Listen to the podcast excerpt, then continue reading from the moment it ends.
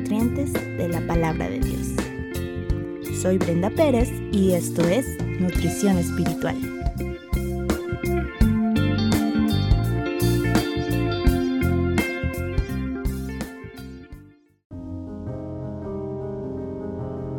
Esperando en Dios.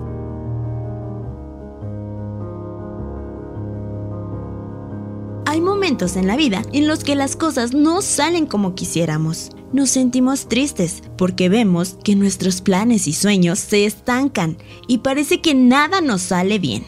Al igual que Eva, abrimos una pequeña puerta para hablar con la serpiente antigua y llegan cientos de pensamientos a nuestra mente que lo único que hacen es inquietarnos más y robarnos la paz. Y peor aún, comenzamos a cuestionar el por qué Dios no obra como nosotras queremos. Si has pasado por esta situación, sabes que hay un dolor muy intenso dentro de ti. Buscas consuelo, pero no lo encuentras en ningún lado. Esto no es nada nuevo. El Salmo 42 es un texto con el que muchas nos podemos identificar cuando estamos sedientas de Dios y no vemos su respuesta. Este salmo dice, como el siervo brama por las corrientes de las aguas, así clama por ti, oh Dios, el alma mía. Al igual que este animal en el desierto busca el agua con desesperación, así se sentía el salmista, seco, sin fuerzas por la deshidratación espiritual. Y al igual que la vida del siervo depende del agua, nosotras dependemos de Dios, que es el agua viva.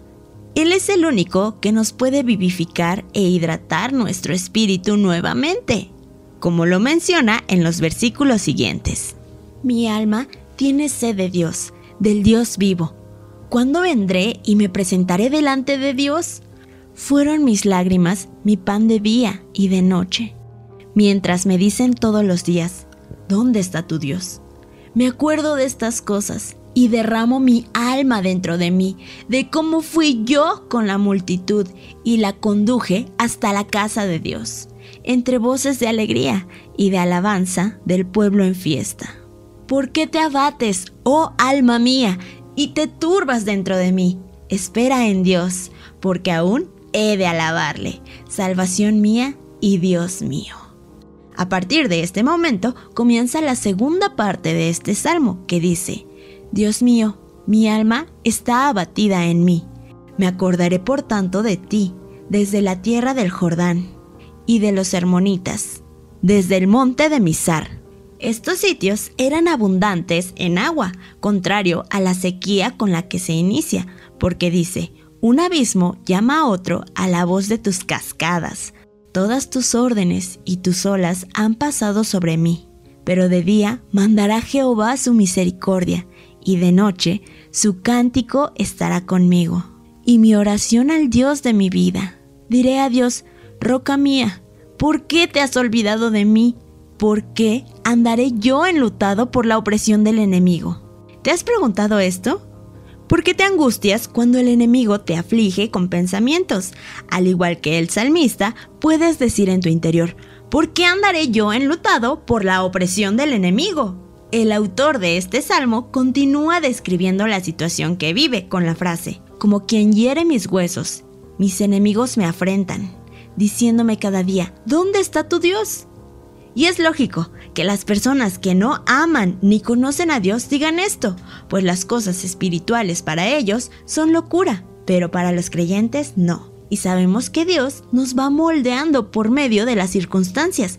Por ello, termina este salmo con una fuerza impresionante. ¿Por qué te abates, oh alma mía? ¿Y por qué te turbas dentro de mí? Espera en Dios, porque aún he de alabarle, salvación mía y Dios mío.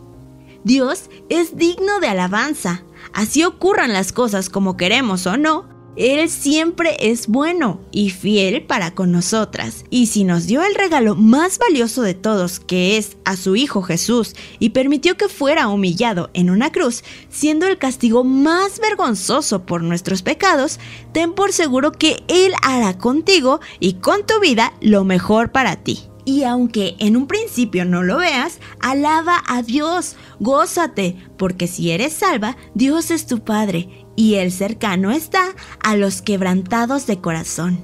espera en Dios. Y si aún no has entregado tu vida a Cristo, te animo a hacerlo, pues aunque éramos enemigas de Dios desde que Adán y Eva pecaron, Dios por medio de Jesús nos reconcilia y nos hace amigas de Dios por su gracia y su misericordia. En conclusión, aunque todas podemos tener momentos en los que nos sentimos desoladas y sedientas de una respuesta de nuestro Creador, Dios es real y solo debemos hidratarnos con el agua de sus promesas escritas en su palabra.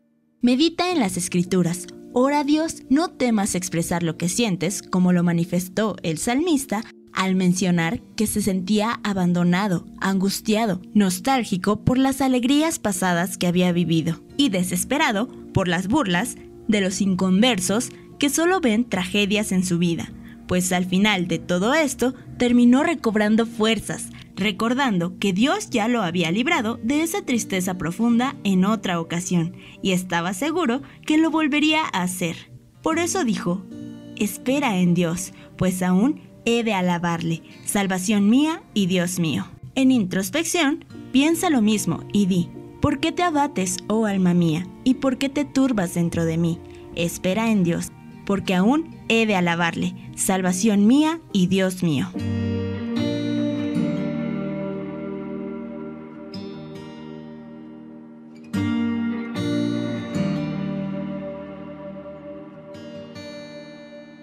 Moscou.